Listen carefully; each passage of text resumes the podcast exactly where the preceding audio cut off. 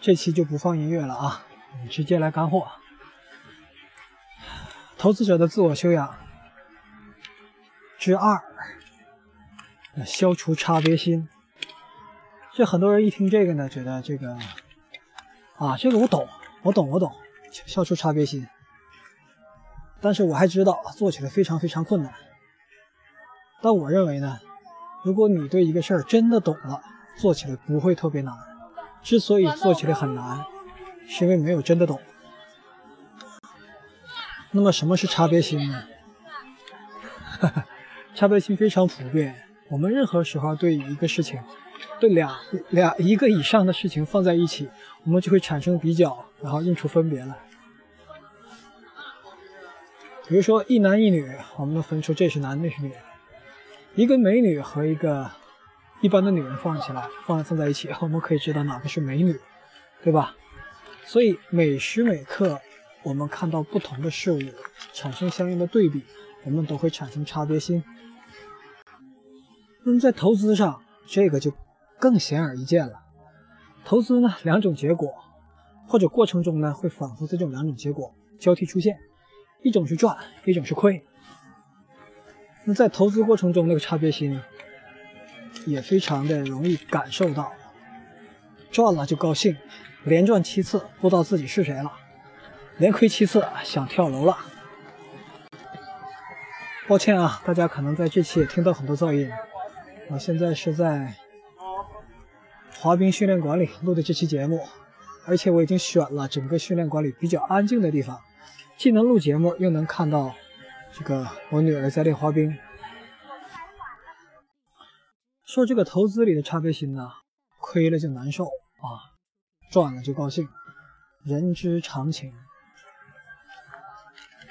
但做一个合格投资者，得把差别心往下降，降到什么程度呢？说亏钱我高兴，赚钱我没感觉，这也是过了啊，不用这样。那降到什么程度呢？就是亏和赚。是一样的，这个听起来哎是很难，没关系，我给你继续往下讲，你就知道了。我们看体育比赛的时候，比如说奥运会，我们经常会惊叹于某些选手的这个专业素质、心理素质啊，尤其是心理素质。比如说射箭呐、射击啊，NBA 球赛最后零秒钟出手那个三分球啊。就差这三分就决定胜负，我们惊诧于这个运动员这时候的心理素质。而跟运动员在这种紧迫的时候的表现相比，还有另外一种比这个要更具挑战的，就是人面临生死的时候，比如说西部牛仔，俩人因为一美女扛起来了。我早出去决斗去，然后看谁抄，看谁这个掏枪快，谁打得准。啊，这种决斗以前很多的，很多很多的。那在之前也有决斗，这个决斗就是不是拿枪了，直接拿刀，谁把谁砍倒了，谁就赢了。那么在这种决定生死的这种操作、这种行为的过程中，大家经过大量的观察。就发现，哎，有一种情况往往能够获胜，有一种人获胜的话，他就不止一次，在这种抉抉择时刻，在这种生命攸关的关头，他做的举动总是能让他赢，他的对手总会死，他总能赢。有人可能会猜了，说这个有什么不一样的地方？这人有什么特别的地方？其实就一点。这人根本不在乎是生是死，就自己自己的结果是生是死不知道，不在乎。在那一刹那，他的本能也好，他长期的训练也好，使他已经脱离开了对这个事儿的结果的判断。乔丹投那个三分球，他不是说我投出去，他一定要中，我就能赢了，而是他长期的训练使他起跳手腕。把球往外送那一刹那，其实是没有输赢这个概念的。那么人在另一种情况下啊，比如说一个更好理解的例子，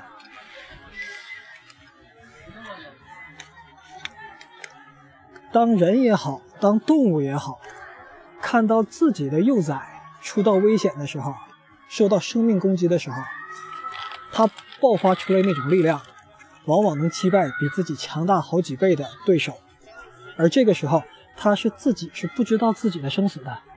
他是拼了命的去的，他进入到那么一种状态，就像那个决斗、决斗士一样，决斗士拼杀那个状态一样，生死放在一边了，对生和死已经没有差别了，所以他的动作往往是本能的流露，或者是长期训练导致的潜力、潜意识形式的流出，而他越是进入这个状态，在这个状态时间越久，他就越容易赢。而我们其实，在看比赛的时候，看比赛的精彩那个时候，实际上我们是感受到了这种莫名的这种力量。就你觉得，可能有的有的人的语言很匮乏，他描述不出来，哎，到底是什么让我觉得这么嗨，让我觉得我自己都被激励、被振奋了？实际上，就是在这种危机关头，在这种千钧一发的时刻，那些经过专业训练的人，或者是非常有胆魄的人，他做出的。跟结果无关，跟结果成败无关的这么一种判断，在那一刹那，它是没有差别心的。那按照我们传统文化的说法，这种时候，他们不仅仅是没有差别心了，他连自己都没有了，做到无我了。那么在投资上要做到没有差别心，就是对你投资过程中的盈亏不做反应，情绪上不做反应。为什么要不做反应？因为在我的被动性收入系列我已经讲过了，你情绪的反应，因为人的情绪反应是带偏差的。比如说一朝被蛇咬，十年怕井绳，它是有偏差的，尤其对恐惧和痛苦是放大的，对快乐反而是缩小的。当你的情绪一反应，你做出的决策会因为情绪反应的频率而偏离的越来越高。你情绪做情绪的作用越呃，情绪发挥作用的次数越多，你那个决策偏差就会越高。所以我们会看到，套牢有一大批套牢的，可以握着几年不撒手，但是赚钱呢，往往赚钱的头寸、赚钱的投资很快就扔掉，因为他。觉得入袋为安会更好。杀鸡从来都是先杀下蛋的鸡，这很滑稽的事情。但是你看，在整体上，在人类的整体上，全是这么做的。那么更高一个层次，怎么做到没有差别心呢？问大家个问题：我们看到月亮有阴晴圆缺，每天太阳。东出西落，对吧？那些文人墨客啊，会就月亮的阴晴圆缺发表慨叹，对对太阳的东出西落做出诗句来。而实际上呢，我们理性去看呢，太阳东升西落和月亮的这个每月的。赢和弱，都是他这个事情、这个事件所要表现的。同一个事件所要表现的，一定会交替出现的这么一种表象。在我看孔子电影的时候，里面有一句话，就是当孔子被哪个国的那个王后啊召见的时候。那个国的王后呢，就早就仰慕孔子的才华，就想跟孔子发生点啥，找了个机会，俩人单独在一起，然后就跟孔就跟孔子这个那个，这孔子呢就给了他一句话，这句话呢，这个女人就一直在想这句话，这个王后啊，孔子说了什么一句话呢？说了这个啊。吾从未见好德如好色者也。然后电影演到这里呢，就没有演他俩后来怎么样了。我说到底是这王后是泡上孔子没有？不知道啊。后来我就去问关老师，我说当时他说这句“未见好德如好色者也”，到底是个什么意思？是说谁好色呀？是是孔子说这女的你太好色了吗？关老师的回答让我觉得，哎，我实在是太粗鄙了。关老师是这么说的：色啊，所谓色指的是表象，我们通常理解为女色。那么女色实际上是表象中的一种，就像我开篇举的例子，说有美女和不是美女的差别啊。所以，好色指的是喜欢从表象进行判断。那么好德是什么呢？好德是说品德高尚，说你还没见过，说孔子这话是你还没见过这个像我这种品德高尚的，你见到的全是这个好色的，你没见着我这个稀有品种。也不对，不是这意思。这好德指的是事物的本质，是事物的本质。那个月亮啊，满月和弦月，太阳的东出和西落，都是色，都是事物的外部表象。他们的德是什么呢？他们的实质和内在是什么呢？那月亮就是在那待着的，只是太阳的阴影，不，只是地球的阴影。使它出现了盈亏，只是地球的自转使人类看到了太阳好像在围着地球东出西落。好色者看到的是表象，好德者看到的是内在。那实际上这句话它有非常、非常、非常重要的意义，就它指出了人们认知中的这种、这种。很弱的地方，就绝大多数人他会为表象，所谓的色所影响。比如说，我们真的去在我们的生活中，真的会看到，哎，会会有会有，在表象上，在外表上，啊，在气质上，可能有人比自己的老婆，可看到有的女性，哎，比自己的老婆很不同，甚至很优秀，好像感觉会。不一样啊，差别心就会产生。那么一般人都会看到这个差别，因而产生差别心，说：“哎呀，比较一下怎么怎么样。”而所谓好德是怎么样的？好德就是是看到了这个女人可能比我老婆好一点点啊，外观漂亮一点点，年轻一点点，但是呢，我知道她早晚也会变成我老婆这个样子。他可能现在有一些性格上的特点，但是跟了我以后，可能因为我对他的刻画也会变成那个样子，同样的样子。那看到的呢是放大放大到一个时间轴里面的他们共同点里面那个本质上的东西。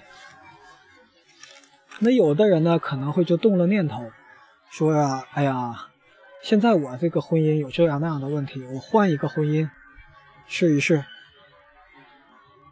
那实际上就是差别心已经出现了，并且在严重的影响他。如果他真正的去看事物的本质的话，问题并不在对方，而在自己。自己不修正，换多少都没有用啊。所以呢，还是所谓好色者多，好德者少。而真正明白了什么是德，什么是色。真正想做到孔子那个境界，其实就在交易里，在投资里，就会知道整个交易过程中的赢和亏，不论是最终结果还是过程中的赢和亏，都是你整个投资行为中，像太阳的东升西落，像月亮的这个阴晴圆缺一样，必然存在的固有的属性。那我必须强调一下，必然存在的固有属性是什么？就是没有人可以抹去它。比如投资里，就总赚就不亏，一点都不亏，不可能。从你交易第一笔你就在亏了，至少你亏了一笔手续。手续费。有的还没开始交易就亏了，为什么？资金来回转账，转到目标账户已经亏了百分之几了。所以，如果在投资领域你成为一个好色者的话，惨了，惨了！为什么惨了？你肯定会产生偏好，我就喜欢赢，然后尽可能的避免亏。当你这样做的话，就好像在对待你的自己的生命上，我就想长生不老，或者就想对待自己的配偶，说我这配偶全是优点，就没缺点。那这样的人会导致一个什么样的最终的结局呢？结局就是他只能受骗，因为在现实中他找不到他期望那种东西，他只有在一个虚妄的地方、一个虚幻的地方、一个骗局里找到他想要的东西。所以呀，对待交易上的盈亏，其实你看亏了或者看赚了，为什么可以不动不动神色呢？不是因为这个钱少啊，而是因为你知道。它就像太阳的东升西落和月亮的阴晴圆缺一样，它是正常的，一定会有的。如果没有，你反倒该警惕了；如果没有，你该想：哎呀，这个东西是不是假的？一个女友一点缺憾都没有，是不是橡胶娃娃？一个投资告诉你一点风险没有，收益还高。基本上是庞氏骗局。本身金融投资的过程就是拿风险换收益，拿亏的可能性去换赢的可能性。再泛化到我们的生活里，就是有生就有死，有始就有终，有爱就有恨，有喜就有悲。所以啊，一个合格的投资者真的很少很少。能真的做到合格的投资者，绝对是人类社会里的精英和翘楚啊！因为光是前面讲这两点，三个明白，对人生三个最基本的问题很明白。一个差别心，哎，哎，把差别心这个事儿搞明白了，人的境界肯定要高一大层。他投资也好，他经营家庭也好，婚姻也好，都会做得游刃有余。那有的朋友就说了：“这个老师，你这起高调啊！你这这个有几个能做到啊？做不到，你投资可就悬，往往这努力吧。然后呢，我给大家提供一个简单点的途径。这个途径呢，实际上就是比前两条更容易做到一点的，也就是投资者自我修养的。”第三部分是什么呢？会装死。我再单开一集讲这个第三部分，教大家为什么在投资过程中要会装死，怎么样装死装得好，怎么样装死装得好，赚钱就赚得多。